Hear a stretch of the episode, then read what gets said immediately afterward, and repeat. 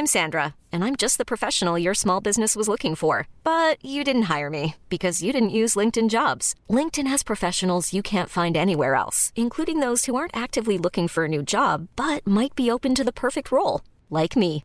In a given month, over 70% of LinkedIn users don't visit other leading job sites. So if you're not looking on LinkedIn, you'll miss out on great candidates like Sandra. Start hiring professionals like a professional. Post your free job on linkedin.com/achieve today.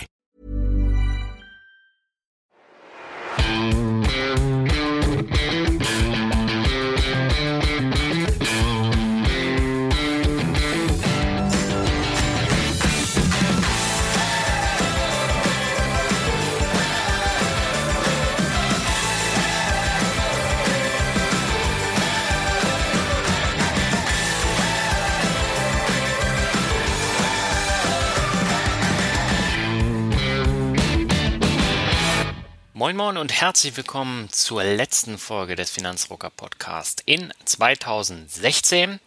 Mein Name ist Daniel Kort und ich freue mich, dass du das ganze Jahr über bei dem Podcast dabei warst.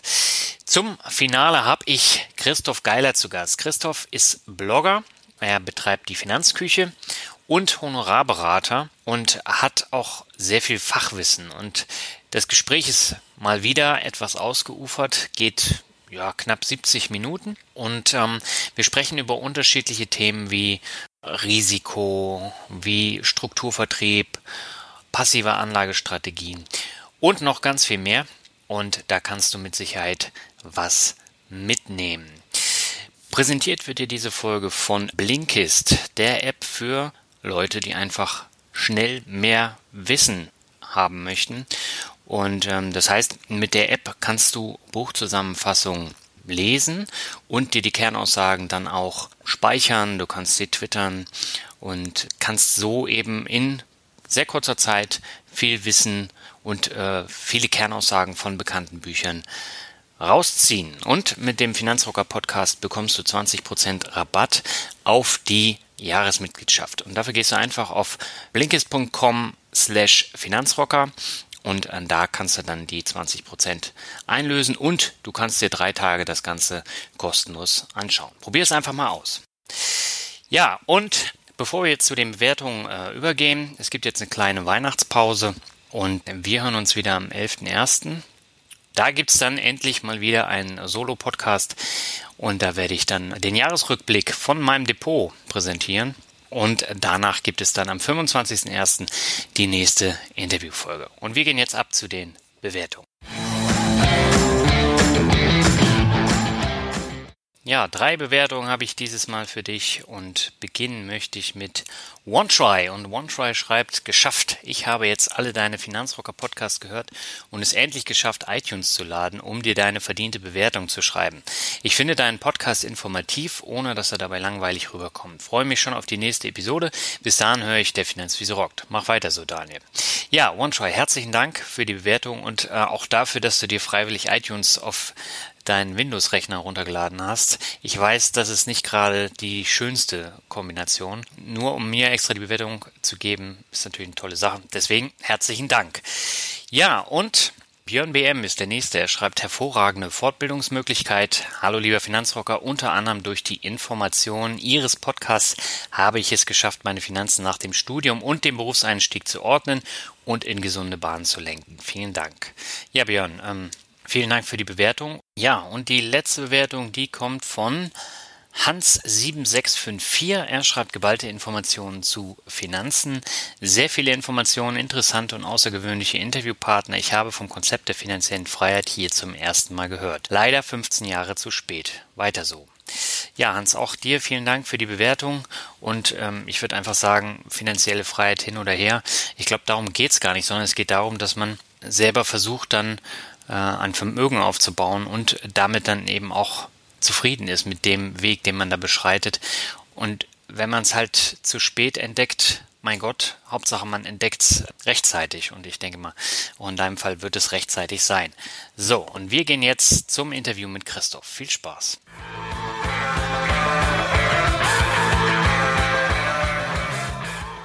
Das Jahr 2016 neigt sich jetzt langsam aber sicher dem Ende zu und hier gibt's jetzt das letzte Interview für den Finanzrocker Podcast in diesem Jahr zu hören. Und ich freue mich, dass ich endlich den Honorarberater und Blogger Christoph Geiler bei mir zu Gast habe. Er betreibt den Finanzblog Finanzküche und er ist in meinen Augen auch ein würdiger Nachfolger für Fräulein Zaster, mit der ich ja im letzten Jahr die Weihnachtsfolge gemacht habe. Aber erstmal herzlich willkommen im Podcast, Christoph. Alles klar bei dir? Ja, hallo Daniel, alles klar. Ob ich ein würdiger Nachfolger bin, das wird sich zeigen und das sind ganz schön große Fußstapfen. Ach, ich bin da ähm, überzeugt, Christoph, dass wir das genauso rocken werden wie mit Alexander. Es wird dann wahrscheinlich ein bisschen anders sein, aber nichtsdestotrotz wahrscheinlich sehr hörenswert. Genau, denke ich auch. Genau. Vielleicht magst du dich ganz kurz mal äh, vorstellen für die Leute, die dich noch nicht kennen. Ja, du hast das schon ziemlich gut gemacht. Ähm, ich bin Christoph, betreibe die Finanzküche seit anderthalb Jahren jetzt, schon ein bisschen länger und mhm. habe mich währenddessen ähm, zum Honorarberater, also ich habe mich selbstständig gemacht. Honorarberater ist immer nicht so der Fokus. Ich nenne mich lieber Finanzberater auf Honorarbasis, weil Honorarberater an sich für mich noch kein Qualitätskriterium ist. Und genau, habe da so ein bisschen meinen Lernprozess eigentlich mit verfolgt mit der Finanzküche immer so, also immer wenn man was geschrieben hat und jemand anderem etwas erklären kann, hat man es erst verstanden und das praktiziere ich eigentlich mit der Finanzküche. Ja, das ähm, klingt sehr spannend und du bist ja damit in der Blogger-Szene eigentlich auch ein Unikum, weil du einerseits ja Blogger bist, ähm, der auch immer bekannter wird und andererseits eben ähm, Honorar- oder Finanzberater. Warum hast du dich denn damals entschieden, den Finanzblog zu machen? Weil damals ähm, warst du ja noch in der Ausbildung, ne? Also in der Weiterbildung. Genau, ich habe damals noch studiert, ähm, war bei einem Finanzvertrieb, also ein Strukturvertrieb, habe dort aufgehört mhm. und dann war ich so ein bisschen in der Findungsphase und habe dann, als ich mich gefunden habe, ähm, als ich wusste, wo die Reise hingehen soll, habe ich mir auch überlegt, ähm, wie kann ich meine Hobbys vielleicht miteinander verbinden. Finanzen war schon immer ein Thema, für das ich mich interessiert habe Mhm. Und Schreiben hat mir einfach Spaß gemacht und da war es naheliegend, ähm, ja, Finanzen und Schreiben zu verbinden und dann ist ein Finanzblog draus entstanden. Mhm. Und wie bist du auf Finanzküche gekommen? Wenn ich ehrlich bin, bin ich da gar nicht selber drauf gekommen. Ich koche okay. gerne und ja, ja hab mit einem, arbeite hier mit einem Kollegen zusammen. Wir sitzen zusammen im Büro und ich glaube, das war sogar sein Einfall. Also die Lorbeeren kann ich mir nicht selber einstecken. Aber ja, das ist einfach der Vorteil, wenn man nicht den ganzen Tag allein im Kämmerchen sitzt und wenn man sich austauschen kann, entstehen mal die besten Ideen. Ja, da bin ich ganz bei dir. Als Blogger ist man ja meistens so ein bisschen allein auf weiter Flur. Es sei denn, man tauscht sich so über Kommentare aus, aber ansonsten ähm, gart man da ja sein eigenes Süppchen immer, ne? Genau, man schreibt, gerade am Anfang hatte ich so das Gefühl, immer so gefühlt in den luftleeren Raum hinein, bis dann so die ersten Kommentare kommen oder bis man die ersten Kontakte geknüpft hat. Ähm, ist ja jetzt auch das erste Mal, dass wir uns direkt sprechen und nicht nur schreiben. Genau. Also sowas entwickelt sich dann erst mit der Zeit und gerade am Anfang ist es so ein bisschen, ja, trocken, wenn man kein Feedback bekommt. Ja. Aber, und es fällt dann natürlich auch immer schwer, dann auch dran zu bleiben, ne, wenn da keiner wirklich drauf reagiert. Genau. Ähm, da war es immer ganz schön, dann einfach auf anderen Blogs sich schon mal mit rumzutreiben, wo es halt schon, wo schon eine Community da war und wo man sich austauschen kann. Und da muss man einfach ein bisschen kreativ sein, dass man dann nicht ganz alleine dann auf seinem Blog da, ja, vor sich hin vegetiert, wenn man es so nennen will. Okay, dann ähm, lass doch mal hören, warum du dich damals dazu entschieden hast, in die Finanzwelt zu gehen. Was war denn so der Aufhänger, wo du dann gedacht hast, ja, das Thema Finanzen finde ich cool und ich kann mir auch direkt vorstellen, da beruflich was mitzumachen. Wie, wie kam es dazu? Also das war, also ist nicht meine Entscheidung gewesen an sich. Es war eigentlich typisch für viele, die in der Branche arbeiten. Irgendwann gab es mal jemanden, der hatte ich dort reingeschubst. Das ist ja auch das Geschäftsmodell von vielen Vertrieben. Und es war einfach ein Freund von mir, hat dort im, in einem Vertrieb angefangen und hat mich dann einfach, also nicht selber angerufen, es hat sogar sein, ja, ich nenne es jetzt einfach mal Chef, hat mich angerufen, mehrfach, ich habe immer gesagt nein und irgendwann habe ich mich gesagt, okay, ich setze mich einfach mal mit auf die Couch und ja, dann ist das alles losgegangen. Und da hat mir das gefallen und war damals noch recht unbedarft. Und ja, die erzählen dann immer viele schöne Sachen und man glaubt das am Anfang auch. Ja. Und dann war ich halt, das war so für mich der Start in die Finanzbranche. Dann habe ich mir das alles so eine Weile angeschaut und dann auch bei Beratungen mit dabei gewesen. Und so ging das dann peu à peu weiter. Mhm. Ähm, Jetzt hast du gesagt, das war auch ein Strukturvertrieb? Genau. Wo du also, angefangen hast? Man kann sich das so vorstellen, ähm, dass das so wie eine Pyramide aufgebaut ist. Also wenn man reinkommt, ist man ganz unten. Hm. Und darüber gibt's dann immer so wie Vorgesetzte oder nennt sich dann Teamleiter, Seniorberater. Der, der dich ins Team holt, das ist dein erster Vorgesetzter. Und der, der den dann ins Team geholt hat, das ist den sein Vorgesetzter. Und dann geht das halt bis zur Spitze der Pyramide weiter. Hm. Und ganz unten verdient man am wenigsten, oben verdient man am meisten. Und man lebt halt davon, immer neue Kunden oder halt neue Mitarbeiter zu gewinnen. Mhm. Und auf Provisionsbasis. Auf Provisionsbasis, genau. Und das, wenn man dann halt, der Oberste kriegt halt vielleicht fünf Prozent vom Umsatz und wenn man dann anfängt, kriegt man 0,5 Prozent vielleicht. Also dass man davon am Anfang nicht leben kann, liegt auf der Hand. Mhm. Ja, und du musst den Kunden halt Sachen empfehlen, die nicht unbedingt immer geeignet sind, ne? Ähm, wie will man das jetzt ausdrücken? Man weiß es ja am Anfang gar nicht. Ja. Also man sitzt dort, also da werden einem die Grundlagen, erfährt man schon, was eine Aktie ist. Und dann empfiehlt man halt einen Aktienfonds und der steckt dann halt in einem geförderten Rentenprodukt drinne. Aber was dieses Rentenprodukt macht, was dieser Aktienfonds macht, ist es gut oder schlecht, das weiß man nicht. Also mhm. man ist dann darauf angewiesen, was einem vom Backoffice vorgegeben wird. Und das mhm. empfiehlt man dann halt. Dann kriegt der Kunde kriegt dann ein 50 bis 60-seitiges Pamphlet, was er nicht versteht. Das ist dann sein Finanzkonzept und ja. dann werden die Produkte vorgelegt und dann wird dann halt unterschrieben über ja, Abschlusssummen von 5000 Euro kosten. Und davon hat man dann als unterster Berater von diesen 5000 Euro kriegt man vielleicht 300, 400. Hm. Hat dich das denn nicht abgeschreckt? Weil gerade, also ich kenne das auch, ein Freund von mir hat damals, ich glaube, beim gleichen Strukturvertrieb gearbeitet wie, wie du damals. Und bei dem war es halt auch so, er hat dann immer versucht, ähm, so Freunde, Kollegen, Familie dann zu beglücken mit diesen tollen Versicherungen, äh, die dann auch ein bisschen Geld gebracht haben. Ich war damals schon skeptisch und habe immer gesagt, das ist für mich in meinen Augen eher so eine Sekte, wo man äh, dann immer versucht, dann die Typen mit den tollsten Autos und den geilsten Anzügen äh, versucht zu finanzieren. Ne? Das ist ja dieses äh, Strucki-Prinzip. Ne? Wie war das für dich, so Sachen zu empfehlen, wo du nicht wirklich wusstest, was, was dahinter steckt? Also für mich war das gar nicht schlimm am Anfang, weil ich wirklich, also man wird da wie, ja, nicht gebrainwashed, aber es ist eine schöne Atmosphäre und man hat dort, also das komplette private Leben verschiebt sich auch in die Richtung, weil man mit seinen Teammitgliedern geht man essen, trinken sitzt ja. dann im Büro, unterhält sich, ist dann halt wirklich rund um die Uhr arbeiten. Wenn man ins Fitnessstudio geht mit jemandem, geht man eigentlich nur noch dahin, um dann Kontakte zu knüpfen. Ja. Auch auf Partys. Und man glaubt das dann halt einfach. Also, weil es so eine Wohlfühlatmosphäre ist und es wird dann einem auch erklärt, problematisch wird es dann erst, wenn man sich dann wirklich mit der Materie beschäftigt und tiefergehende Fragen stellt. Weil die werden einem dann oder können einem oftmals dann nicht mehr beantwortet werden.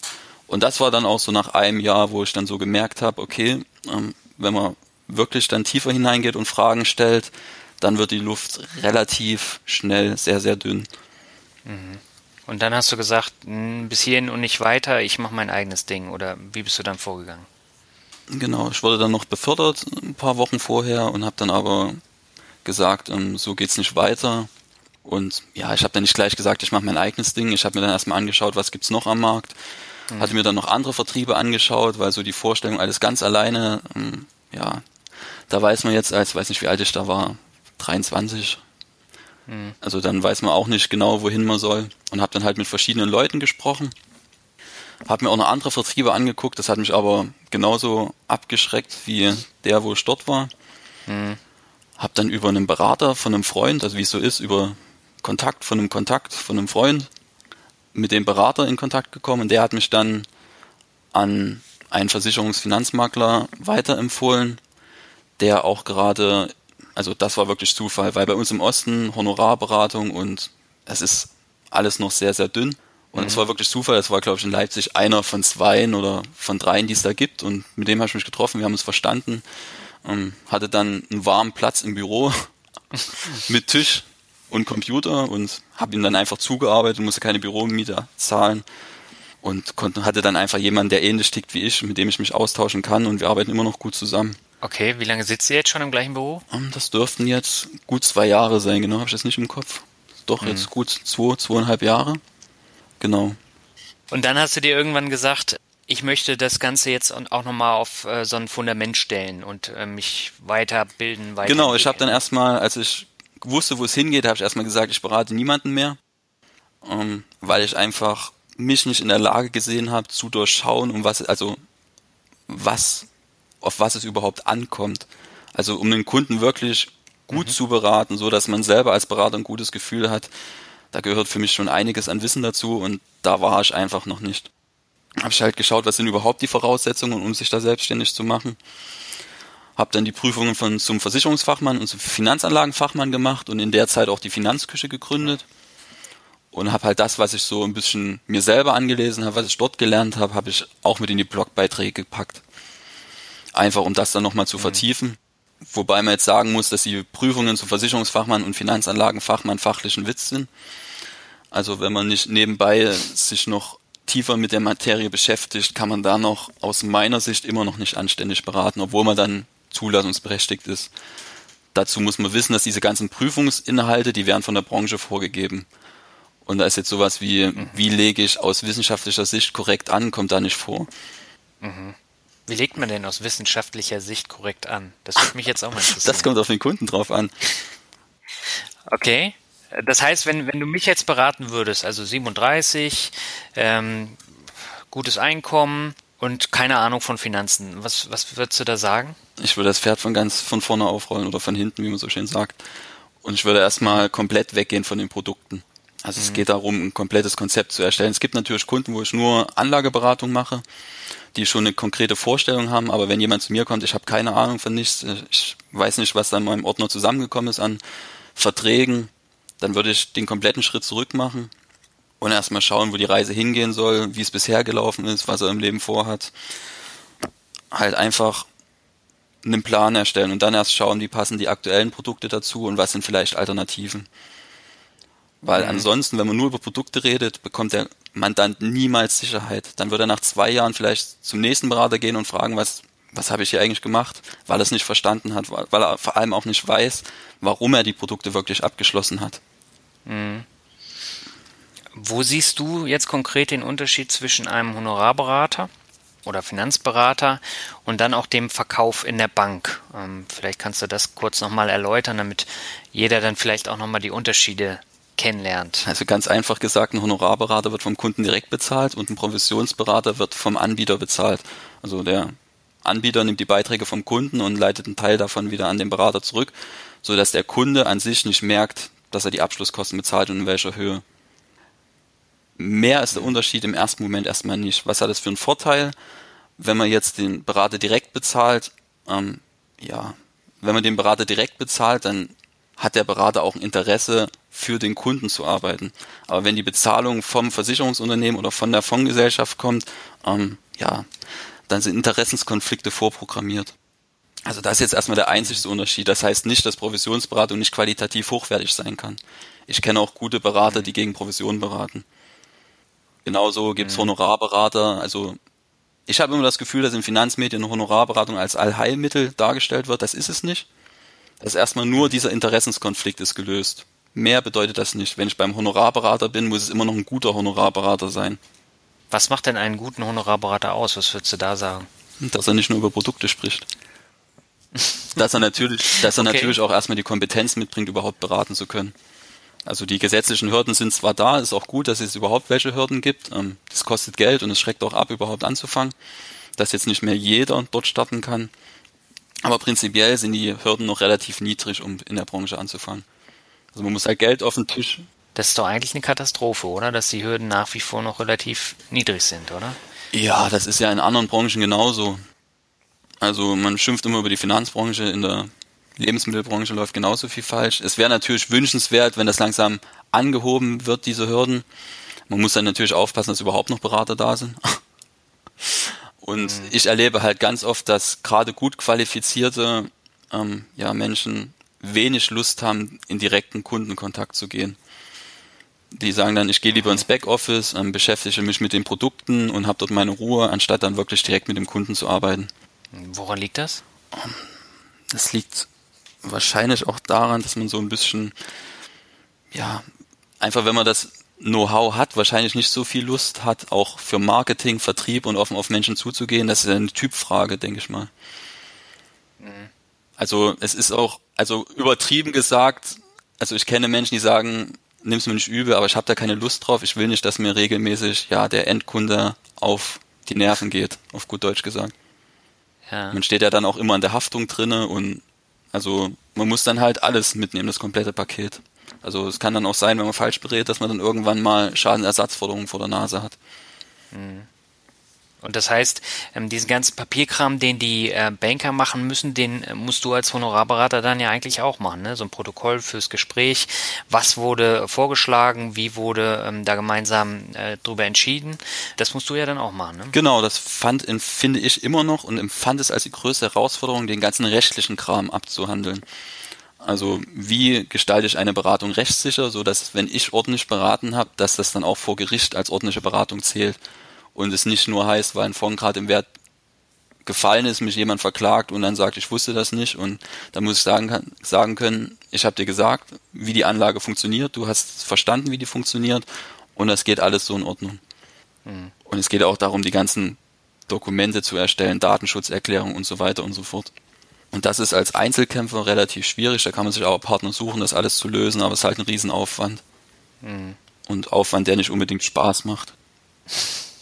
Das heißt jetzt übersetzt, du berätst die Leute nicht nur beim Thema Geldanlage, sondern eben auch beim Thema Versicherung und da auch sehr breit, ne?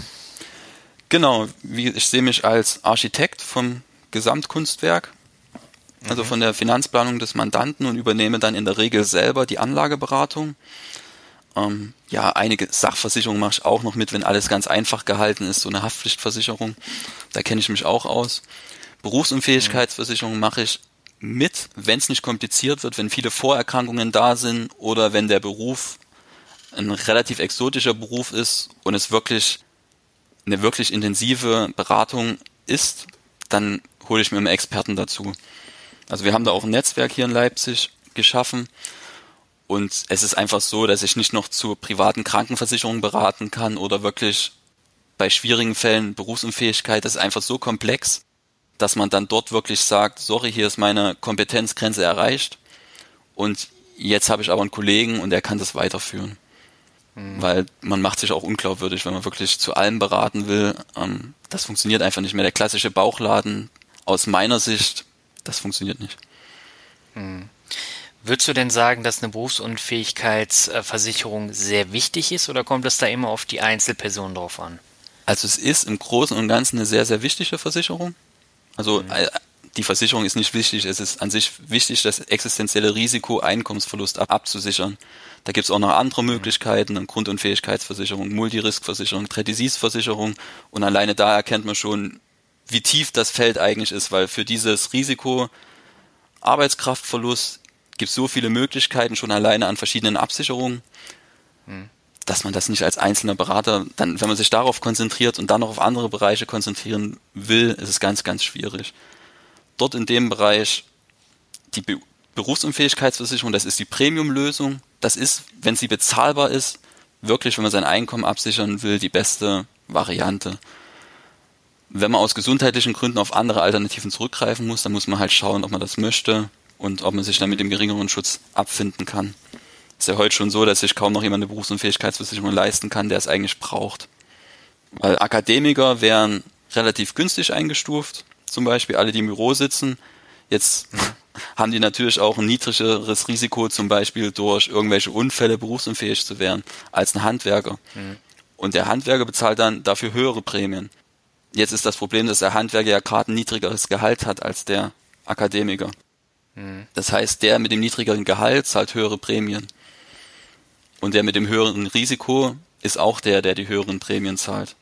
Früher war das ein bisschen anders, da gab es nur einen Aufschlag für risikoreiche Berufe und halt dann gab es die risikoloseren Berufe. Da gab es halt dann 50% oder 100% Aufschlag, dann war Schluss. Und heute gibt es 100 verschiedene Berufsgruppen, so dass es für viele Berufsgruppen jetzt eigentlich gar nicht mehr bezahlbar ist.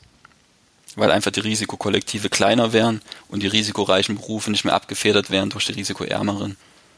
Und wie ist das mit äh, Vorerkrankungen? Also wenn ich jetzt äh, mit meiner Kniegeschichte äh, was abschließen würde, dann bin ich ja schon so ein Risikopatient, oder? Genau, und das ist zum Beispiel auch ein Problem der Provisionsberatung. Wenn ich jetzt nur gegen Provisionen berate, will ich ja auch zum Abschluss kommen. Das heißt, wenn ich jemanden berate, ich berate ihn richtig und gehe dann zur Beantwortung der Gesundheitsfragen über und dann stellt sich raus, dass es ja, welche Vorerkrankungen es überhaupt gab und gebe die alle an beim Antrag. Dann kann es natürlich sein, dass der Kunde abgelehnt wird und ich ärgere mich als Berater schwarz, weil ich nichts verdient habe und habe aber eigentlich alles richtig gemacht. Also der Anreiz ist schon da auch bei den Gesundheitsfragen ein bisschen laxer zu antworten. Und dann hat der Kunde aber das Risiko, dass er gar keine Leistung bekommt, weil er die Gesundheitsangaben nicht wahrgemäß beantwortet hat. Mhm. Also du stehst immer in der Pflicht, die Gesundheitsfragen, die gestellt werden, alle wahrheitsgemäß zu beantworten. Und dafür ist es ganz wichtig, sich eine Auskunft vom Hausarzt zu holen oder eine Abrechnungsübersicht von der Krankenkasse. Weil man auch gar nicht weiß, was für Diagnosen der Arzt letztendlich überhaupt gestellt hat. Ja, gibt es auch Abrechnungsbetrug, das heißt, er hat irgendwas Falsches reingeschrieben, um mehr abzurechnen, der Arzt. Ähm, ist ja nicht die einzige Branche in der Finanzbranche, wo irgendwie getrickst wird. Und dann kann es halt sein, obwohl man überhaupt nichts Schwerwiegendes gehabt hat, der Arzt hat es aber reingeschrieben und man weiß gar nichts davon. Und dann kann man das natürlich auch nicht in die Gesundheitsfragen mit angeben. Und dann kommt es halt im Leistungsfall, stellt sich die Versicherung hin und sagt, du hast mich angelogen und dann gibt es keine Leistung. Kann man das denn überprüfen, was der Arzt da reinschreibt? Ja, ja, du hast Anrecht darauf, dir die Patientenakte äh, einsehen zu dürfen. Also der muss dir Kopien, also der Arzt muss dir die Krankenakte, wenn du darauf bestehst, kopieren und nach Hause schicken darf dann natürlich Rechnungen für die Kopiekosten stellen. Aber ansonsten, du hast einen Rechtsanspruch darauf, deine Patientenakte einzusehen. Und davon sollte man auch Gebrauch machen, wenn man die Gesundheitsfragen beantwortet. Mhm. Also bei mir war es ja damals so, ähm, ich habe die ganzen Fragen beantwortet. Es gab dann ein einziges Hickhack mit der Versicherung, die Probleme hatten, alle Auskünfte ähm, äh, zu erhalten.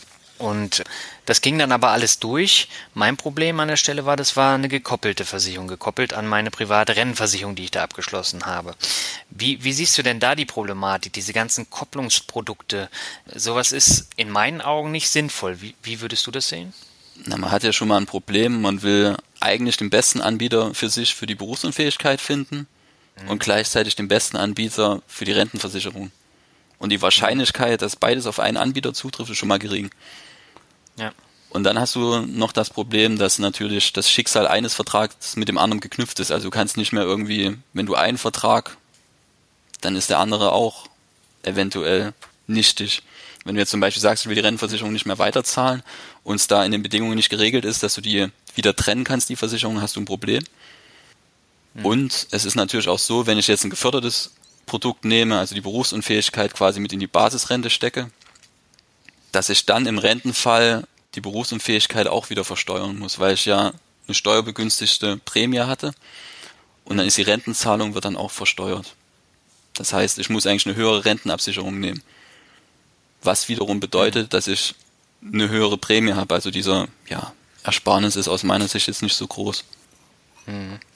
Jetzt hast du ja schon wieder ganz viele Sachen gesagt, die der Normalo der jetzt in eine Bankfiliale geht und äh, irgendwas sucht, um sein Geld zu mehren, gar nicht alles weiß. Ne? Und äh, in der Bank erzählt einem sowas ja eigentlich auch keiner, weil da haben wir wieder diesen Konflikt mit, mit der Provisionsberatung.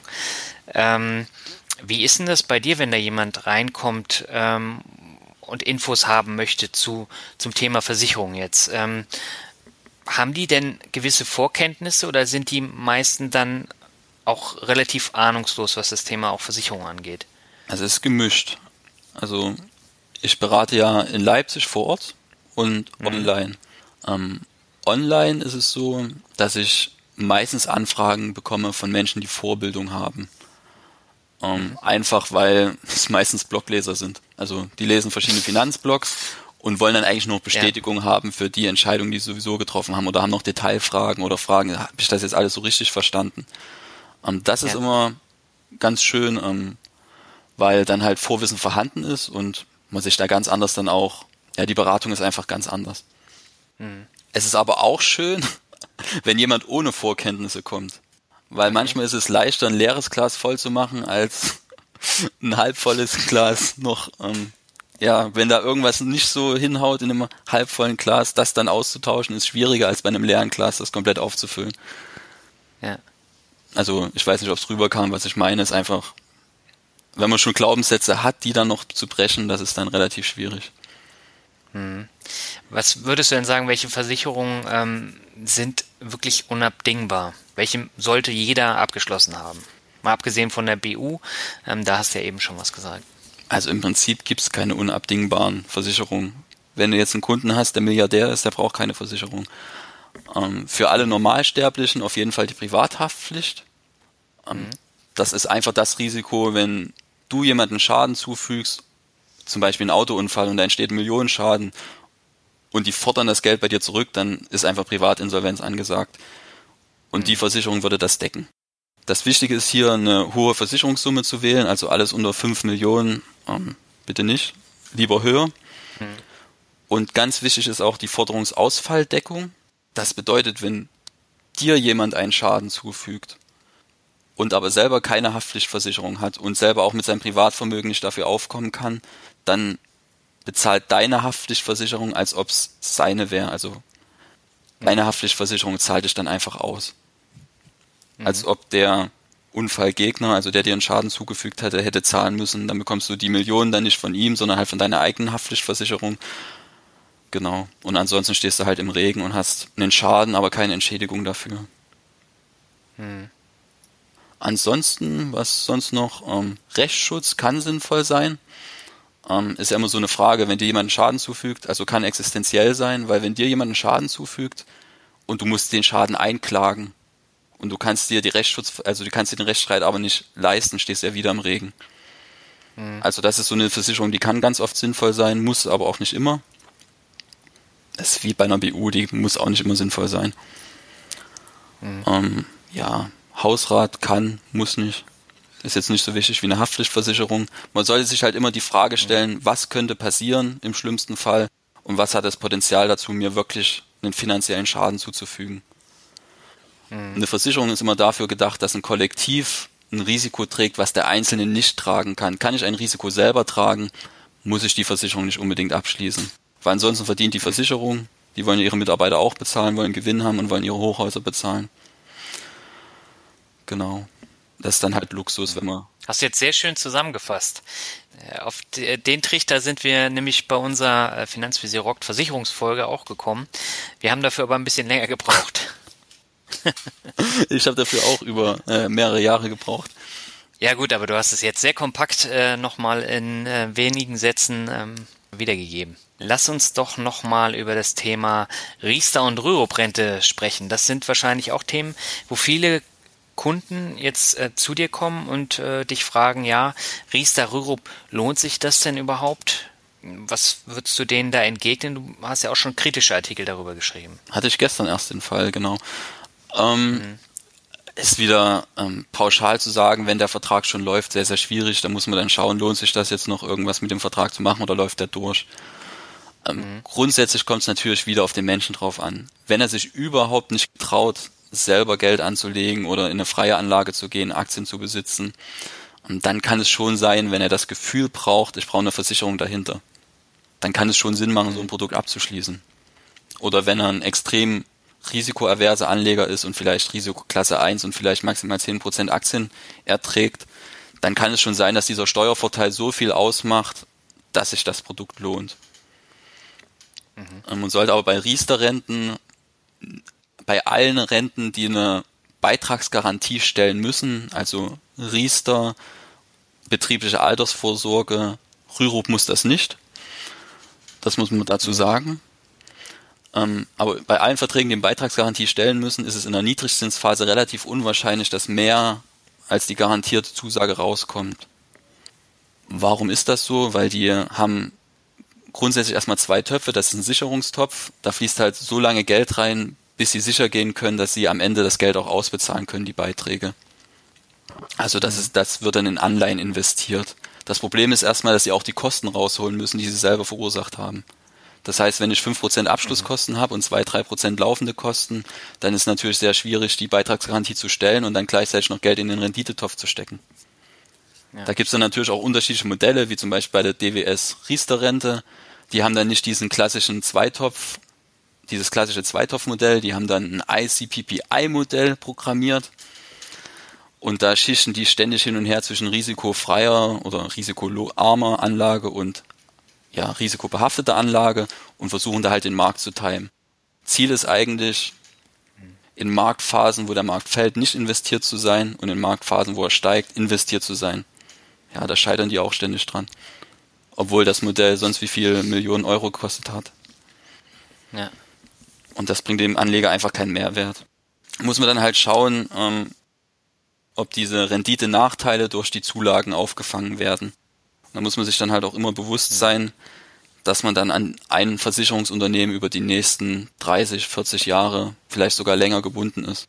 Will man das? Mhm. Also bei einer Berufsunfähigkeit zum Beispiel gibt es keine andere Möglichkeit, da muss man sich an Versicherungsunternehmen binden. Aber ob man sich jetzt, wenn man selber Geld anspart, noch ein Risiko durch das Unternehmen mit reinholen muss, ja, das muss jeder selber entscheiden dann. Was ich halt mache, ist mhm. Vor- und Nachteile aufzeigen und dann kann der Kunde selber entscheiden. Mhm. Jetzt hatte ich ja vor kurzem den Fall, dass Madame Moneypenny erzählt hat, sie hat äh, eine Rürup-Rente abgeschlossen und hätte, wenn sie die nicht gekündigt hätte, 22.500 Euro Provision zahlen müssen. Ich weiß zwar nicht, wie diese Summe zustande kam, aber das sind natürlich auch äh, Geschichten, die dann irgendwo versteckt sind auf Seite 40 von dem Pamphlet. Wie, wie kann es sein, dass man so dermaßen viel für so ein Vorsorgeprodukt zahlen muss an Provision? Eine Provision ist ja ein prozentualer, also ein prozentualer Wert. Also wenn du zum Beispiel 5% Provision hast in einem Produkt und hast, bist halt ein gut verdienender Mensch und hast statt 100 Euro Beitrag 1000 Euro Beitrag, dann potenzieren sich die Summen mhm. natürlich. Du musst immer, also mhm. üblich sind zum Beispiel 4,2% Abschlusskosten oder bei der DWS Riester-Rente zum Beispiel 5,5%. Und die mhm. 5,5% fallen immer auf die gesamten Beiträge an. Also die nehmen dann deine Monatsrate, multiplizieren die mal zwölf und dann mal die Laufzeit. Also jetzt ganz einfach, gibt es natürlich schon unterschiedliche Modelle. Und dann musst du die einfach mit dem Prozentsatz multiplizieren und dann kommst du auf deine Abschlusskosten. Und je höher natürlich deine Beiträge sind, je höher sind die Kosten. Und da kommt man dann halt auch mal auf, ja, bei einer betrieblichen Altersvorsorge, wo das Maximale eingezahlt wird, 5000 Euro oder halt auch in anderen Verträgen, wo noch mehr eingezahlt wird, kann das schon mal sein, dass da auch 20.000 Euro zusammenkommen. Ist dann wie bei einer Immobilie. Mhm. Okay. Aber grundsätzlich sind ja Kosten ja nicht schlimm, wenn sie wieder reingeholt werden. Also wenn die Kosten gerechtfertigt sind, muss man sich dann halt fragen, ob die Kosten gerechtfertigt sind. Ja, aber da kommt es natürlich auch wieder auf das Produkt an, wie du jetzt eben auch schon gesagt hast. Es gibt da Produkte, die kosten sehr, sehr viel, auch in der Entwicklung. Und ähm, das Personal, was die ganzen Sachen betreut, kostet sehr viel Geld. Und die Kosten muss man erstmal reinholen. Und wenn man das ganze Geld dann zu 90 Prozent in Anleihen hat, wie soll da was Vernünftiges am Ende bei rauskommen, was dann auch die Kosten deckt? Ne? Genau, ich finde es auch sehr, sehr schade, dass vom, ja, vom Gesetzgeber es gewollt ist, dass nur solche Produkte gefördert werden und nicht etwa vielleicht ja, Vorsorgesparer, die das selber in die Hand nehmen. Da wird man einfach ein Stück weit entmündigt, mhm. finde ich. Ja, also man kann es ganz deutlich sagen, das ist eine ziemliche Sauerei und andere ähm, Vorsorgeprodukte, die eigentlich keine sein sollten, werden dann halt mit ähm, Steuerfreiheit dann begünstigt, ne? Ob das nun Immobilien sind oder Gold oder was auch immer. Äh, da schaut der Kleinanleger halt immer in die Röhre. Es geht ja noch weiter auch für die Berater. Ähm, mhm. Ich äh, lehne mich ja schon weit aus dem Fenster, wenn ich einen Aktienfonds für die Altersvorsorge empfehle, aus Sicht des Gesetzgebers. Mhm. Ähm, ja, da kann es sein, dass mir auch mal irgendwann ich mir selber einen Strick drehe, aber dann dafür einen Altersvorsorgevertrag zu empfehlen, der sich vielleicht nicht lohnt, das möchte ich halt auch nicht. Also wenn halt jemand zu dir kommt und sagt, ich will für die Altersvorsorge sparen und du empfehlst ihm einen Aktienfonds, dann kann es wirklich sein, dass es mal zu rechtlichen Problemen kommt. Inwiefern? Weil einfach zum Beispiel ein Aktienfonds Risikoklasse 5, 6, 7 nicht dafür geeignet ist, in Augen des Gesetzgebers für die Altersvorsorge da zu sein. Mhm. Wofür sollen das sonst da sein? Ja, zum Spekulieren zum Beispiel. Das heißt, der Staat sieht es konkret äh, alles als Spekulationsobjekt, alles, was über Anleihen hinausgeht und Immobilien. So weit würde ich jetzt nicht gehen, das ist alles sehr hypothetisch, aber es kann schon sein, dass es dann ja. mal, wenn ein Anleger kommt und sagt, ich wollte eigentlich, also hat Geld verloren mit dem Aktienfonds und sagt, ich wollte eigentlich für die Altersvorsorge sparen, jetzt kein Geld mehr da, dann kann es sein, dass mir dort ein Strick gedreht wird, wenn ich nicht richtig aufgeklärt habe. Gut, aber dafür gibt es ja die Protokolle, ne? Genau. Aber wie gesagt, es kommen auch noch, ja, der Beratungsmarkt wird noch weiter reguliert und es kann durchaus sein, dass das dazu kommt, dass, also es kann halt passieren, dass wenn ein Anleger Risikoklasse 3 ist, also nur 30 Prozent Aktien eigentlich haben dürfte und der Gesetzgeber mhm. sieht es aber so, dass Risikoklasse 3 bedeutet, dass er keine Aktienfonds halten darf. Mhm. Dann darf ich ihm auch kein 30-70 Portfolio, also 30 Prozent Aktien und 70 Prozent Anleihen empfehlen, sondern darf ihm dann maximal noch einen Mischfonds empfehlen. Also weil ich sehe halt Risiko aufs Gesamtportfolio bezogen und der Gesetzgeber vielleicht nur aufs einzelne Produkt. Und wenn solche Entwicklungen mal kommen, und das war auch schon im Gespräch, dann wird es halt richtig schwierig im Beratungsmarkt ordentlich zu beraten. Ja, aber mit dem Mischfonds verdient man am Ende ja auch nicht viel Geld. Die performen ja gerade auch nicht. Nee, es macht auch keinen Sinn, aktiv gemanagten Mischfonds zu nehmen. Ja, aber das machen ja die meisten, das ist ja das Problem. Und in diesen ganzen finanzpornografischen Pamphleten werden die halt auch immer wieder angepriesen. Gerade die Mischfonds. Das ist ein Problem der ganzen Branche, dass die, die Produkte werden ja angepriesen, weil von einer Investment-Story zur nächsten gejagt wird. Ähm, ja. Produkte werden in den Himmel gehoben. Es gibt Auflagen von Focus Money, da steht drauf, der DAX steigt um 100% in den nächsten zwei Jahren und dann in der nächsten Auflage jetzt Gold kaufen, alles bricht ein.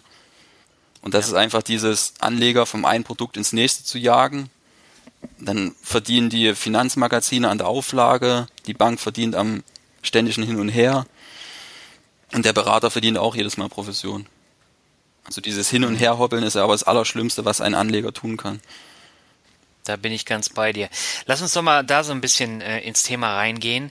Wenn wir jetzt das Thema Aktien, Fonds, ETFs nehmen, ähm, wenn ich da jetzt als Neukunde komme und sage, ich äh, habe mal was von ETFs gelesen, sind die empfehlenswert?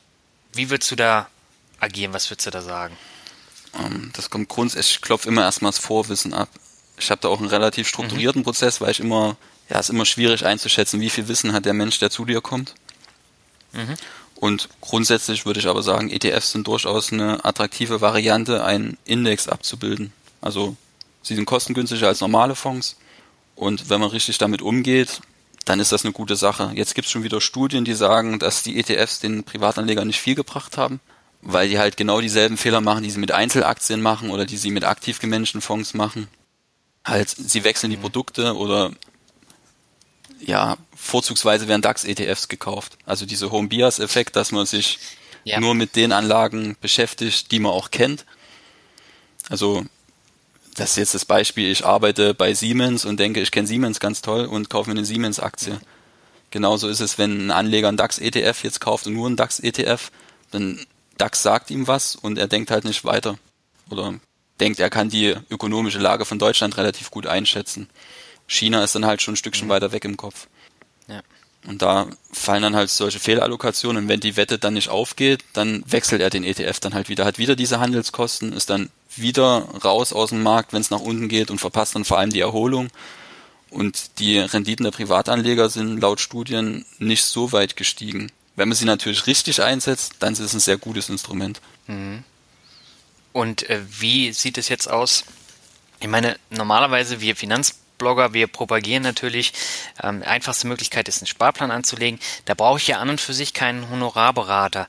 Wie ist denn das, wenn du denen jetzt sagst, ja, äh, ETF ist gut und sie streuen sehr breit in alle möglichen Märkte, so dann geht der Markt runter und dann kommt der Kunde wieder und sagt, ja, Herr Geiler, ähm, das ETF ist ja voll gefallen, ich habe nur noch die Hälfte an Wert, äh, können Sie mich beruhigen, können Sie das Händchen halten? Ist das so ein gängiges äh, Vorgehen? Also kommen da viele Leute an, die dann einfach nur äh, die Hand getätschelt haben wollen? Also wir hatten ja jetzt in den letzten Jahren eigentlich relativ gute Jahre und ich bin jetzt ja. noch nicht so lange dabei als Berater, dass ich jetzt zum Beispiel einen Crash wie ähm, in der Finanzkrise miterlebt hätte. Mhm. Also wie das dann genau abläuft, das sind dann noch Erfahrungswerte, die ich sammeln werde mit der Arbeit. Also ich bin jetzt 27 mhm. Jahre alt, es ist einfach nicht so, dass ich jetzt mir 20 Jahre Erfahrung einkaufen könnte. Also ich mache das mhm. schon ein bisschen wieder wett, indem ich mit Kollegen arbeite, die schon seit 15 bis 30, 40 Jahre in der Branche sind. Aber wie das jetzt im Einzelnen aussieht, wenn die Märkte um 50 Prozent fallen, was dann die Anleger machen, das wird sehr, sehr spannend. Und da investiere ich sehr, sehr viel Zeit darin, also ich investiere sehr, sehr viel Zeit, das meinen Mandanten einfach zu erklären, dass wir nicht wissen können, was in der Zukunft passiert mhm. und dass die Märkte auch nach unten gehen können. Und das ist ja jetzt auch meine große Aufgabe, mit dem Kunden herauszufinden, wie viel Risiko verträgt er. Also dass dann, wenn der Markt um 50 Prozent abstürzt, er vielleicht nur so viel Risiko im Portfolio hat, dass sein Portfolio nur 15 Prozent nach unten geht und er damit noch gut schlafen kann. Mhm. Und dieses Psychologische ist ja bei der Geldanlage noch viel, viel wichtiger als das Produkt. Das ist ja das, was ich auch mit den ETFs gerade angesprochen hatte. Wenn man halt diese psychologischen Fehler macht, dann kann ich das tollste Produkt haben. Das wird mir aber keinen Mehrwert bringen. Mhm. Ja, lass uns doch mal über dieses Risiko konkret sprechen, denn du hast vor ein paar Monaten einen Gastartikel bei mir im Blog veröffentlicht, ging um das Thema Risiko, der ist auch sehr, sehr häufig gelesen worden. Und äh, du hast damit angefangen, dass du ein Zitat genommen hast, ich bin ein irrationeller Mensch in einer ungewissen Welt. Das war so dein Einstieg in diesen Artikel.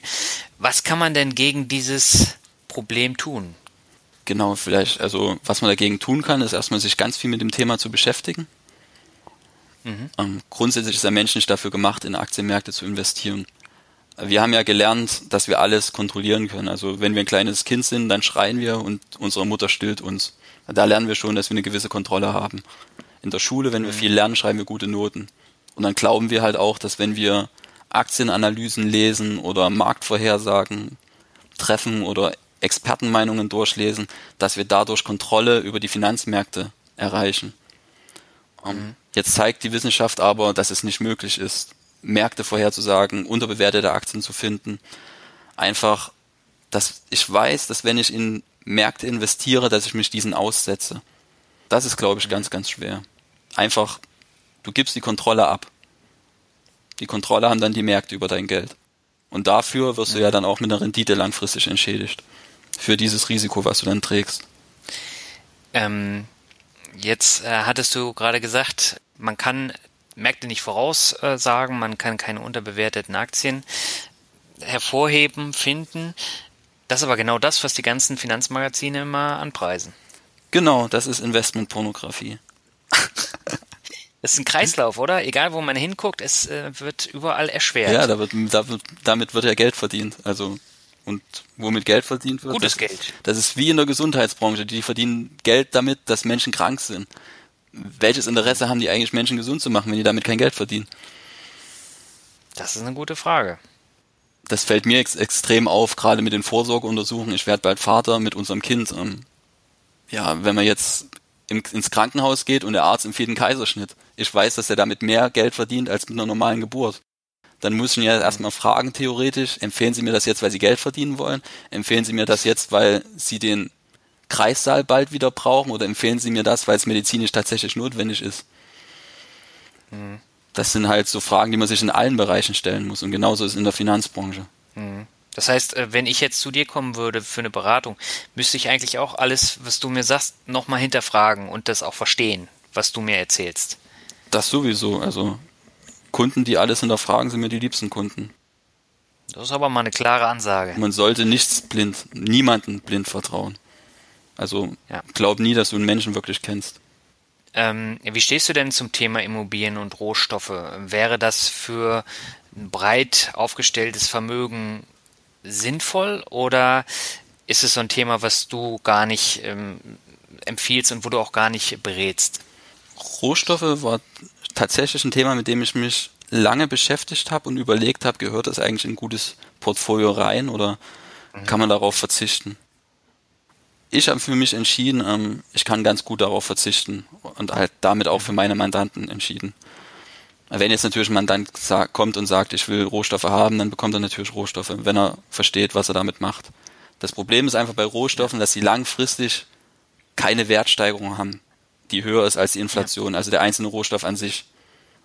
Und jetzt kann man überlegen, ob in Rohstoff-Futures zum Beispiel durch irgendwelche Diversifikationseffekte, also würde ich sehr tief in die Materie einführen, irgendwelche Zusatzrenditen generiert werden. Das ist aber alles relativ unsicher. In der Vergangenheit sind die Renditen relativ gut gewesen. Ob das in der Zukunft auch noch so ist oder ob das nur ein zufälliges Phänomen war, das kann man halt nicht genau sagen. Also ich bin auch der Überzeugung, dass leicht positive Renditen in der Zukunft zu erwarten sind für Rohstofffutures zum Beispiel. Man sollte nie in einzelne Rohstoffe investieren, weil wie gesagt, das ist dann reine Spekulation, weil es da zum Beispiel diese Diversifikationseffekte, die gibt's dort halt nicht. Was meine ich damit? Wenn, also es gibt ja so eine Regression zum Mittelwert, das heißt, eine Anlage kommt immer irgendwann zu seinem fairen Wert zurück. Mhm. Und wenn jetzt ein Rohstoff fällt unter sein natürliches Niveau, dann steigt er irgendwann wieder. Und wenn ich jetzt ein Rohstoffportfolio habe aus mehreren Rohstoffen und ich habe einen Rohstoff, der steigt, der über seinem natürlichen Wert ist und ich habe einen, der ist unter seinem natürlichen Wert. Und ich kaufe dann aber, weil ich das Portfolio immer wieder ausgleiche, kaufe diesen Wert, der tendenziell günstiger bewertet ist, nach und verkaufe den Wert, der höher bewertet ist, habe ich eine Zusatzrendite, wenn ich mehrere Anlagen im Portfolio habe, die unterschiedlich schwanken. Mhm. Und da gibt's dann halt eine kleine Zusatzrendite, wenn man sich mehrere Rohstoffe in den Korb holt. Zum Beispiel über so einen Rohstoff-Future. Also in den Indexfonds auf Rohstoff-Futures. Ein einzelner Rohstoff-Future würde da jetzt auch nichts bringen. Mhm. Also das wäre, wenn man in Rohstoff investieren will, dann über solche Rohstoffkörbe und nie in einzelnen mhm. Rohstoff. Aber ich für mich persönlich verzichte darauf, weil ich denke, dass Aktien ein besseres Rendite-Risikoprofil haben. Und man muss auch immer wissen zu wissenschaftlichen Studien, dass die Datenbasis, die vorhanden ist, ist eigentlich viel zu klein, um wirklich zu sagen, das ist jetzt eine Erkenntnis. Man kann immer sagen, die Ergebnisse sind vielleicht robust. Das ist zum Beispiel bei den Forschungen von Pharma und French, die sagen, dass Value und Small Caps, dass sie eine höhere erwartete Rendite haben. Die Ergebnisse sind robust, aber es ist nicht wissenschaftlich bestätigt. Es kann immer noch Zufall sein weil wir halt nur eine mhm. Datenbasis von ja vielleicht 100 Jahren zur Verfügung haben.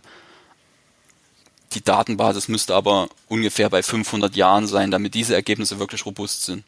Also wissenschaftlich signifikant, sagt man dann. Mhm. Und das ist halt einfach nicht der Fall. Aber gibt es viele Kunden, ähm, die dann sagen, ja, ich möchte aber in Gold investieren, weil Gold ist sicher, wenn die EU zusammenkracht und äh, Trump Blödsinn macht, dann bleibt mir immer noch mein Gold? Das mag es gerne geben, ich hatte es jetzt noch nicht der unbedingt auf Gold okay. bestanden hat. Ähm, ja, wenn er mit Gold besser schlafen kann, ähm, dann muss man sich dann halt immer fragen, wo bewahre ich das Gold auf? Ähm, kann ich dann wirklich mit dem Goldbahn in der Krise mein Brötchen kaufen gehen?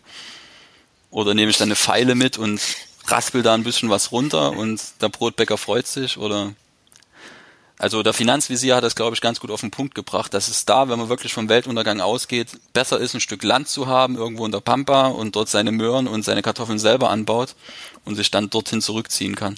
Also das ist mhm. wesentlich sinnvoller als ein Goldbahn. Ja, oder Whisky. Ähm, also ich fühle mich jetzt gerade an das Interview mit Marc Friedrich erinnert, weil er halt gesagt hat, äh, das Thema Gold ist wichtig und die ganzen Marc Friedrich Jünger, die fahren halt auch total auf das Thema Gold ab.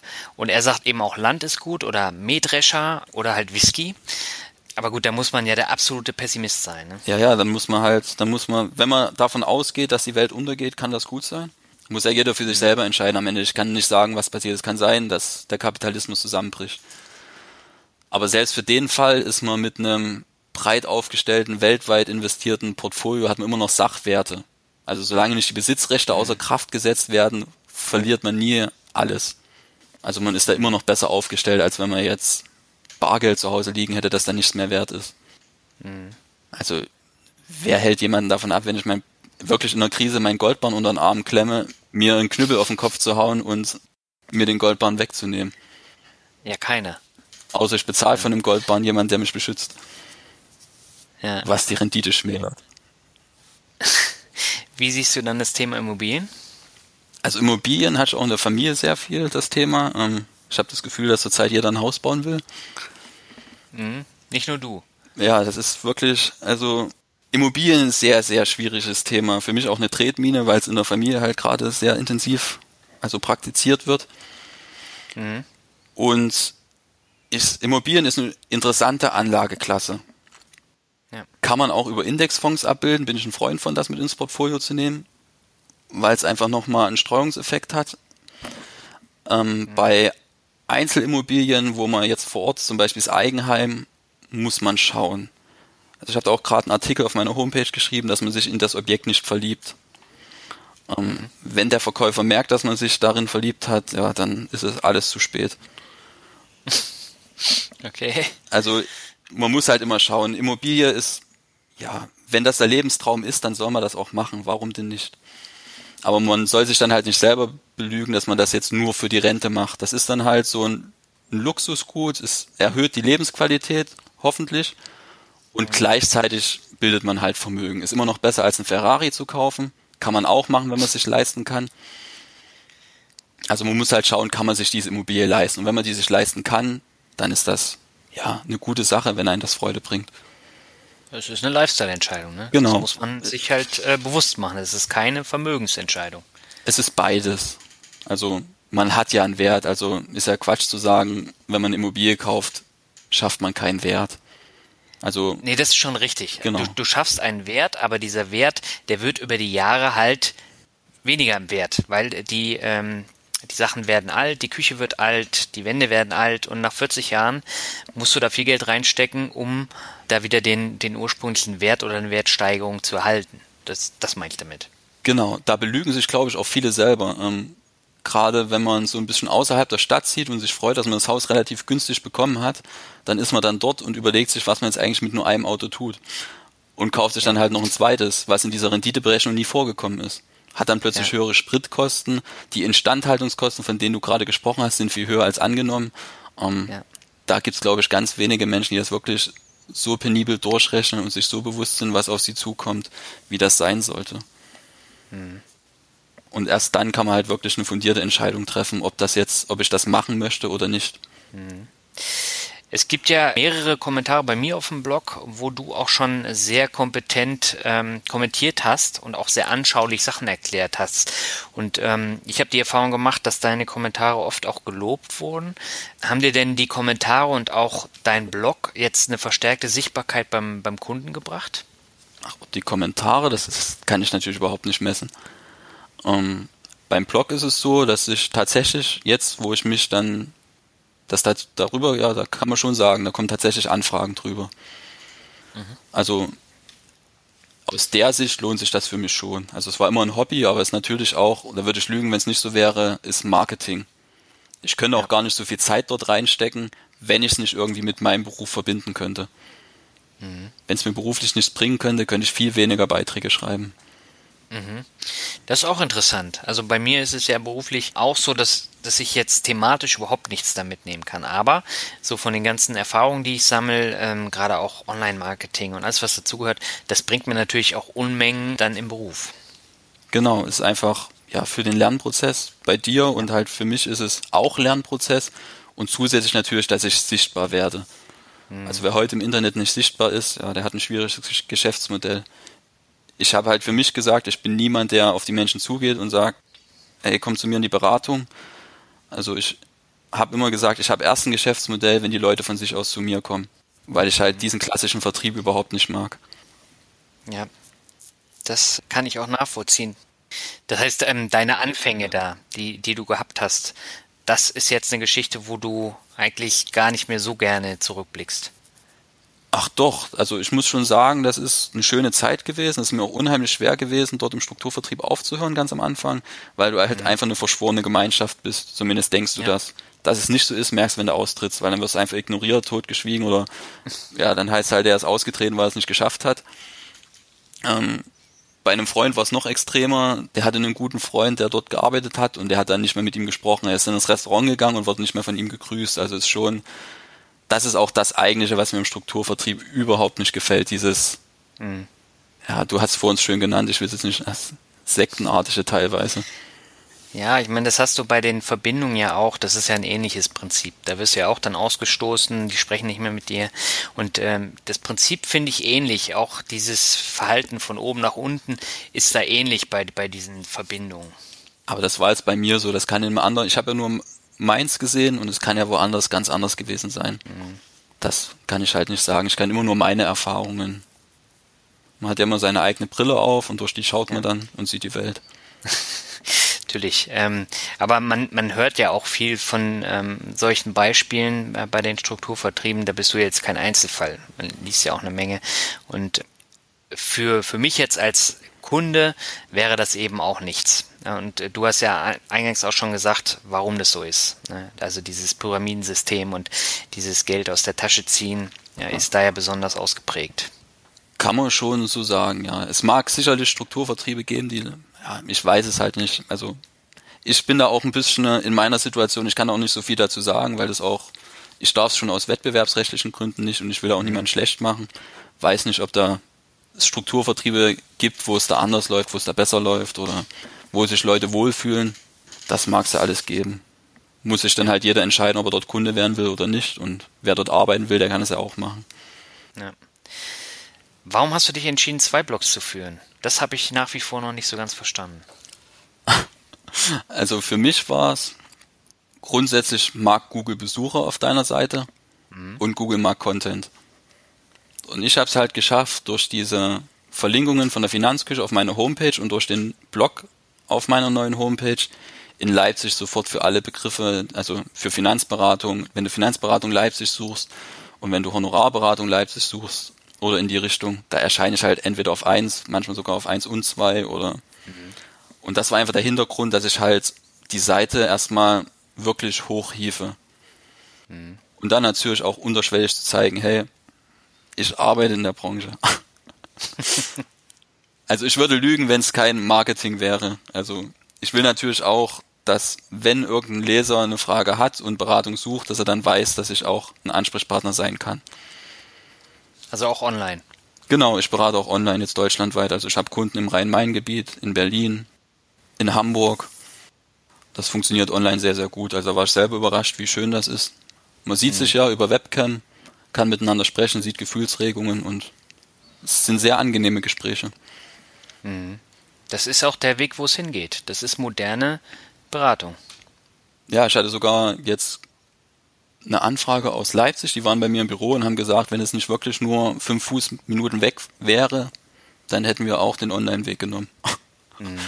Da war ich ganz schön baff, weil ich dachte, wenn man zumindest in Fahrweite ist, dass man dann lieber vor Ort dann ja, das Gespräch sucht. Hm. Ah, das ist dann halt die jüngere Generation. Ja gut, aber die jüngere Generation, das ist ja die, die eigentlich auch anlegen muss, die auch einen regen Bedarf hat an Infos, an Wissen äh, zum Thema Finanzen. Ne? Und es gibt zwar immer mehr, die lesen Blogs, die hören Podcasts, aber viele wollen halt trotzdem eine, eine spezifische Beratung haben. Ne? Und ähm, da ist sowas dann natürlich wichtig und die fühlen sich vielleicht auch wohler, wenn sie das halt nur über Skype machen. Das mag sein, ja. Wobei ich jetzt so einen 20-jährigen Kunden, also Mandanten noch gar nicht hatte. Also ist ja meistens auch so, dass sie dann noch wenig Einkommen haben und mhm. da kann ich jetzt noch nicht so aus der Erfahrung sprechen. Was ich allerdings aus persönlichen Gesprächen erlebt habe, dass es dann meistens fangen junge Menschen sogar zu früh an zu investieren, wenn so die berufliche Zukunft noch gar nicht geklärt ist. Mhm. Ich habe auch selber die Erfahrung gemacht, ich habe auch zu früh investiert. Also ich war ganz begeistert mit 18 von Aktienmärkten. Und habe natürlich, du denkst ja nicht langfristig, du willst dann einfach mit dem, du willst mit dem Geld einfach was machen. Du denkst, das ist cool und legst es dann halt einfach an. Ja. Du musst natürlich irgendwann nochmal ran an das Geld und das ist dann nicht unbedingt im besten Zeitpunkt. Wenn du es für die Ausbildung brauchst, entscheidest dich doch selbstständig zu werden dann löst du das mhm. Depot halt wieder auf. Also du hast eigentlich noch gar keinen Anlagehorizont, der sinnvoll ist oder keine Summen, die sinnvoll sind. Da ist immer erstmal sinnvoll, in sich selbst zu investieren, wenn man jung ist. Mhm. Bist du denn aktiver oder passiver Anleger? Ich investiere genauso wie meine Mandanten. Also würde mich passiv. ja sonst passiv, genau. Also da hatte ich jetzt auch eine schöne Diskussion. Passiv gibt's aus meiner Sicht nicht. Aha. Warum? Also diesen Index, den ich mit dem ETF an, abbilde, den muss ja auch irgendwann mal jemand zusammenstellen. Ja, aber ich also, ja nicht.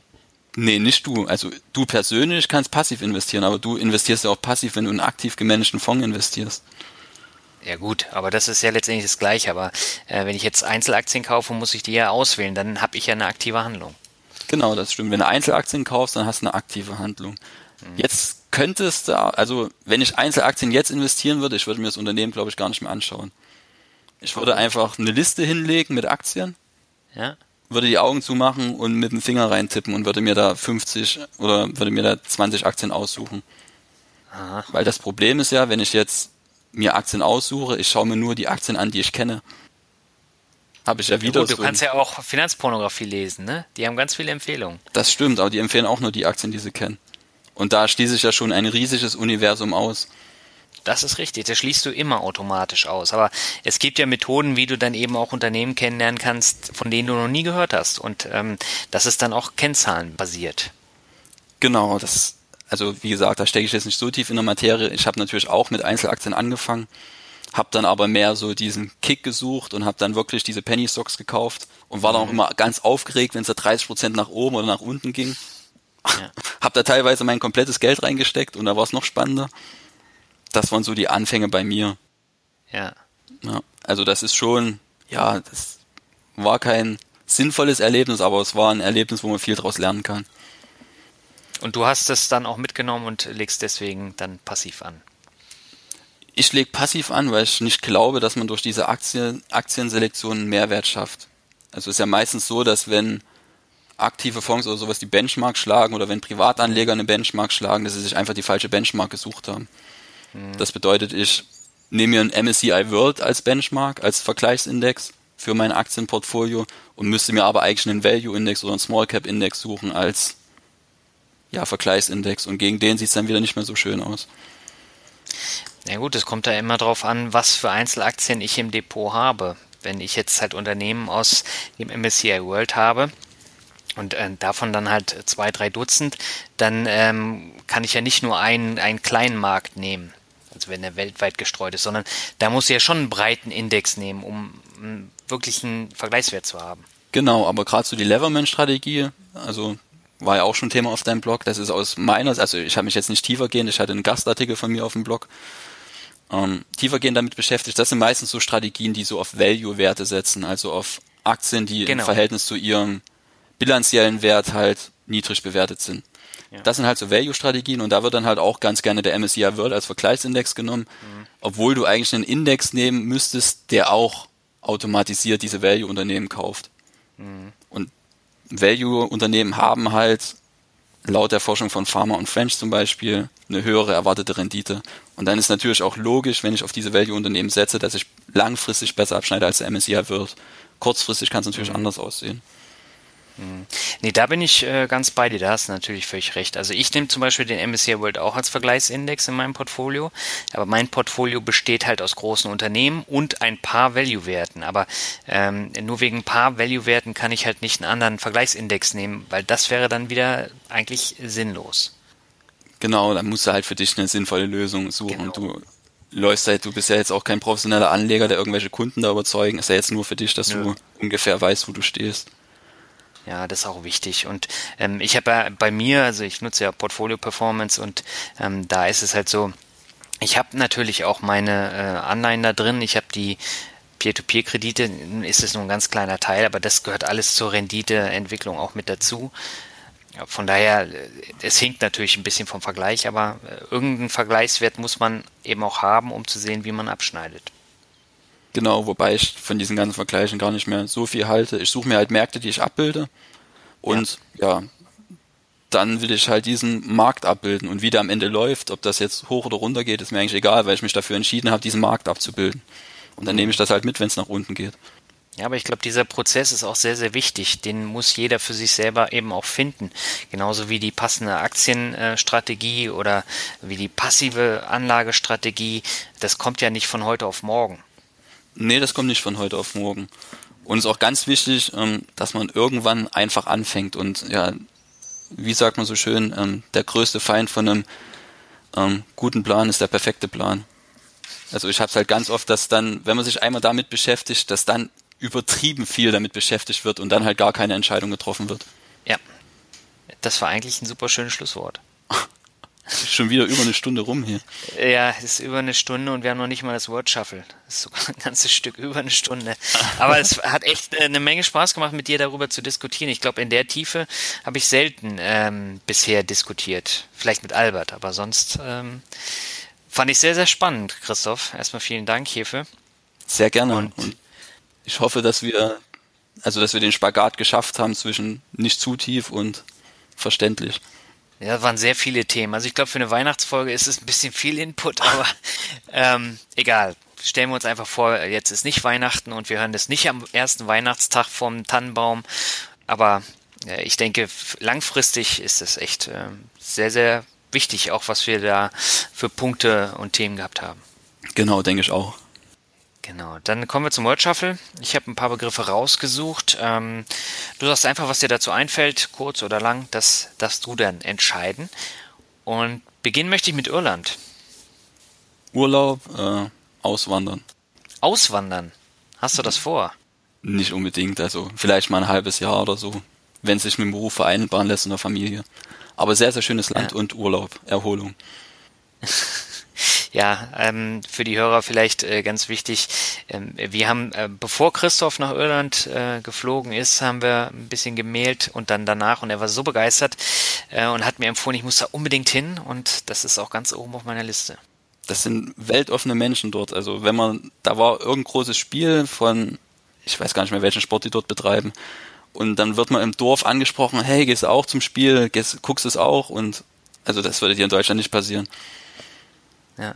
Das ist einfach so diese Pubkultur und die Menschen sind offen, ist einfach wunderbar. Und das Land ist halt auch einfach nur schön. Nächster Begriff ist Familie. Wichtig. Frau, Kind, Familie, Eltern. Also es gibt eigentlich nichts Wichtigeres. Mhm. Ja, bei dir steht ja dann äh, wirklich auch noch einiges dann an im nächsten Jahr, ne? Genau, ich bekomme Zuwachs. Am 1. Februar, plus minus zwei Wochen. Genau, dann seid ihr zu dritt. Ja, das wird eine sehr, sehr spannende Zeit, denke ich. Ja, Sicherheit. Der nächste Begriff ähm, ist Rockmusik. Äh, Der nächste Begriff ist Rockmusik. mag ich nicht. Magst du nicht? Nee, ich höre, gut, kommt auch an, was unter Rockmusik hört, da bin ich, also ich bin bei Musik ganz, ja, ich höre das Radiogedudel meistens. Früher mehr Hip-Hop und ja, heute Radiogedudel. Okay, dann äh, wollen wir es dabei mal belassen. äh, kommen wir zu Leipzig, beziehungsweise Leipzig. Die schönste Stadt Europas Echt? und Heimat. Du bist aber auch richtig ähm, überzeugt von Leipzig. Na, sehr schön ist, dass du überall Parks hast. Du kannst quasi bist in der Stadt, aber gleichzeitig kannst du auch direkt wieder ja quasi in den Wald hinein, an die Flüsse sehen. Eigentlich sehr und gleichzeitig ist es noch sehr beschaulich, obwohl es schon relativ groß ist. Ja, aber den Hype merkst du auch, ne? Es wird langsam voller. Gerade wenn man so, ja, das Auto kann man eigentlich schon fast stehen lassen, wenn man jetzt durch die durch die Stadt fährt. Kommen wir zum nächsten. Ähm, da bin ich gespannt, was du dazu sagst. Namenswitze. Stärken den Charakter. Aber du musst einiges aushalten, oder? Musste. Jetzt ist es eigentlich eher ein Vorteil, wenn man selbstständig ist, weil man bleibt sofort im Gedächtnis. Das einzige Problem ist, dass meine Partnerin nicht möchte, dass unser Kind mit Nachnamen geiler heißt. Okay. Jetzt, Das heißt, da hast du nochmal Diskussionen vor dir. ja, ich habe vorgeschlagen dafür dann Christophson. Ja, das würde ja auch passen. Aber ich meine, man kann sich da auch geile äh, Marketing-Slogans ähm, ausdenken. Ich wollte ja eigentlich erst geiler beraten machen, Ja, zum Beispiel. Das, das ist mir auch sofort in den Sinn gekommen. aber da wurde mir dann von zu vielen Seiten abgeraten und da ist dann Beratung erleben draus geworden. ja gut, das ist dann so ein bisschen konservativer, ne? Genau. Ja. Aber so in der Grundschule und so, da hattest du dann schon immer die Sprüche am Ohr, oder? Es ging eigentlich dadurch, dass ich relativ, ja, mich relativ gut durchsetzen konnte und ja, will jetzt nicht sagen integriert, aber hatte einen guten Freundeskreis und es war dann eher so spaßig und man hat dann auch ganz schnell gemerkt, also es war auch mein Rufname eigentlich und dadurch war ich eigentlich relativ schmerzbefreit. Ich glaube, als Frau ist es dann schwieriger. Ja. Bei der Bundeswehr hatte ich ein, zwei Vorgesetzte, die fanden das lustig. aber dann auch nur die und ja, das ging schon. Okay. Kommen wir zum nächsten, zum vorletzten. Nennt sich Sport. Leidenschaft, wichtig, Gesundheit. Was machst du konkret? Also aktuell viel, viel zu wenig. Dadurch, Mhm. dass jetzt beruflich immer mehr wird, Familie jetzt im Vordergrund rückt. Und ich bin aber schon zwei Marathons gelaufen. Mhm. Hab viel, ja, passt jetzt eigentlich nicht dazu, hab viel Kraftsport gemacht, hab jahrelang über ein Jahrzehnt Fußball gespielt. Ja, bei den Marathons habe ich mich jetzt aber nicht so sehr mit Ruhm bekleckert. Bin einmal ins Ziel gekommen, glücklicherweise unter vier Stunden und beim zweiten Mal bin ich zwei Kilometer vor Schluss zusammengebrochen. Okay. Da habe ich dann wirklich geweint, also man glaubt gar nicht, was das für Emotionen dann auslöst und ja, saß dann zwei Stunden lang mit Schüttelfrost zu Hause und was dann noch alles so gelaufen ist, das ist jetzt, da wir jetzt schon Armbrutzeit haben danach, muss man jetzt nicht ausführen. Okay. Bist du denn äh, mittlerweile Fan von Red Bull Leipzig? Gehst du da als Leipziger denn hin? Oh, jetzt mal jetzt ein schwieriges Thema. Das ist jetzt ein Tretminenfeld. Nächstes Thema. Oh, ja. Nein, ich, ich finde das Projekt insgesamt sehr, sehr gut und freue mich, dass wir jetzt wieder Bundesliga-Fußball haben. Also ich bin ja. da nicht anti. Also ja, ich wohne in der Stadt des zukünftigen deutschen Meisters, was will man mehr? ja, also man muss schon sagen, was Ralf Rangnick da gezaubert hat, ist schon ähm, echt gut. Also die schaffen es halt auch. Also es ist ja jetzt nicht so, dass sie einfach nur Abermillionen in die Hand genommen haben. Die haben da wirklich ein Team aufgebaut, das ja andere mit dem Investitionsvolumen nicht geschafft hätten. Also da gibt es ja Teams mit einem höheren Marktwert, die zurzeit schlechter spielen. Äh, ja, sogar die Bayern, ne? Ja, da soll es welche geben in München, die gerade hinter uns sind. nee, aber äh, spannend ist ja, also der Rangnick hat ja dasselbe gemacht wie in Hoffenheim auch. Der, der hat da eine Struktur hingezaubert, die dann äh, auch wirklich gut funktioniert und das sind ja jetzt hier keine satten Stars, sondern äh, das sind ganz junge und, und wirklich gute Spieler. Ne? Genau, die haben ja auch ein riesen Jugendzentrum hingebaut, also schon Wahnsinn, was sie hier geschaffen haben. Da kann man, also. Ja, es ist auch gut, dass ein ostdeutscher Verein in der Bundesliga ist und dann noch so weit vorne. Genau. Und dass da noch Leipzig ist, dann für mich perfekt. Perfekt. Passt auch wieder zu Leipzig. Leipzig, genau. Kommen wir zum letzten äh, Begriff. Und zwar ist es, wie könnte es anders sein, Kochen. Oh, lecker, noch mehr Leidenschaft und Verwöhnen der Partnerin, Familie und ja, alle, die so gerne mal zu mir eingeladen wären. Okay, dein bevorzugtes Menü? Zurzeit ähm, Eier mit Senfsoße, weil meine Freundin mag das nicht. Und ich habe ihr letztes Weihnachten versprochen, das dieses Jahr nicht zu kochen. Das heißt, Aha. ich kann es mir quasi immer nur machen, wenn sie nicht da ist. Und das ist relativ selten, dass ich für mich alleine esse. Und deswegen bin ich da so ein bisschen auf Entzug und würde das jetzt nennen. Okay. Ja, spannend. Äh, auch ein schönes Schlusswort. Eier mit Senfsoße, Finanzen und Sport. Ein bunter Mix. Christopher, vielen Dank. Äh, war wieder viel zu lang das Interview, hat aber eine Menge Spaß gemacht. Und ich glaube, äh, dass die Leute echt viel mitnehmen können. Ne? Das hoffe ich auch. Mir hat es auch viel Spaß gemacht und ganz wichtig, frohe Weihnachten und ein besinnliches Fest und einfach mal zur Ruhe kommen. Genau, das wünsche ich auch allen Hörern. Und dir natürlich auch, Christoph, frohe Weihnachten, einen guten Rutsch und wir hören uns dann Mitte Januar mit einer neuen Podcast-Folge wieder. Bis dahin, macht's gut. Ciao. Ciao.